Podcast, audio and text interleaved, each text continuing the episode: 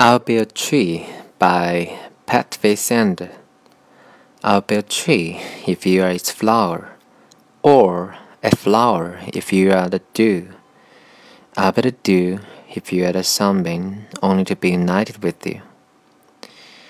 My lovely girl, if you are the heaven, I shall be a star above on high. My darling, if you are the hell fire, to unite us, damned, I shall die.